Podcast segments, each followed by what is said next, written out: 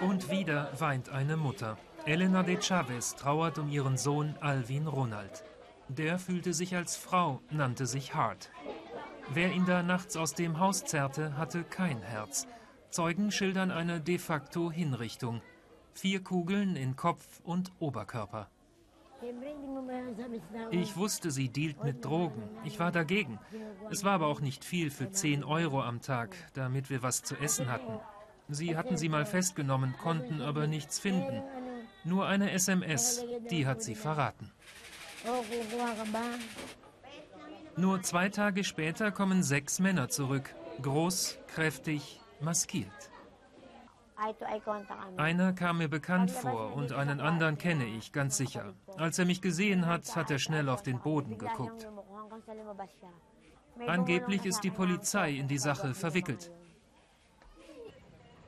Etwa 2500 der mehr als 7000 Toten in diesem Krieg gegen Drogen starben bei Einsätzen der Polizei. Bislang hatte die nur wenig zu befürchten.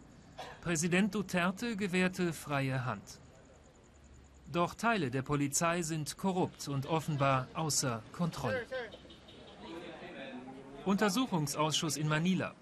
Videos zeigen, wie Polizeibeamte heimlich Drogen in Büros platzieren, bevor, oh Wunder, die Kollegen eine Razzia starten.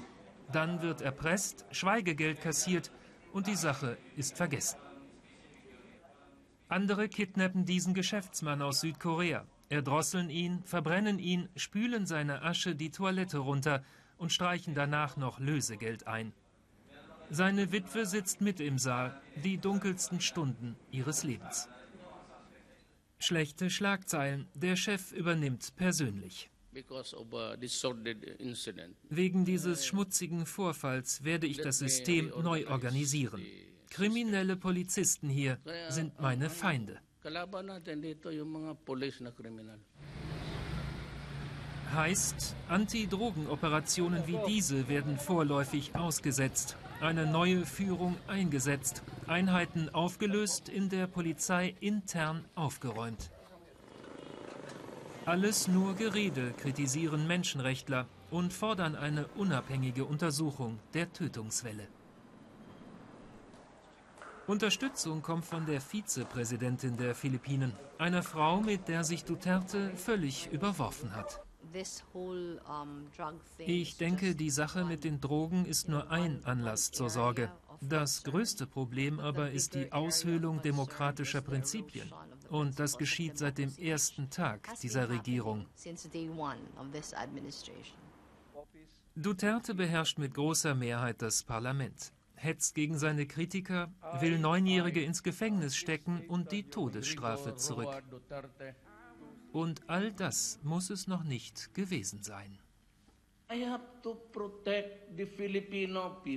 Ich muss das philippinische Volk beschützen. Das ist meine Pflicht. Und ich sage Ihnen jetzt, wenn ich das Kriegsrecht ausrufen muss, dann werde ich das tun. Einst jagten die Philippiner Diktator Marcos davon. Kommt nun ein neuer Marcos zurück? Es sind zumeist die Armen, die Duterte unterstützen. Doch es sind auch fast nur die Armen, die Dutertes Drogenkrieg nicht überleben.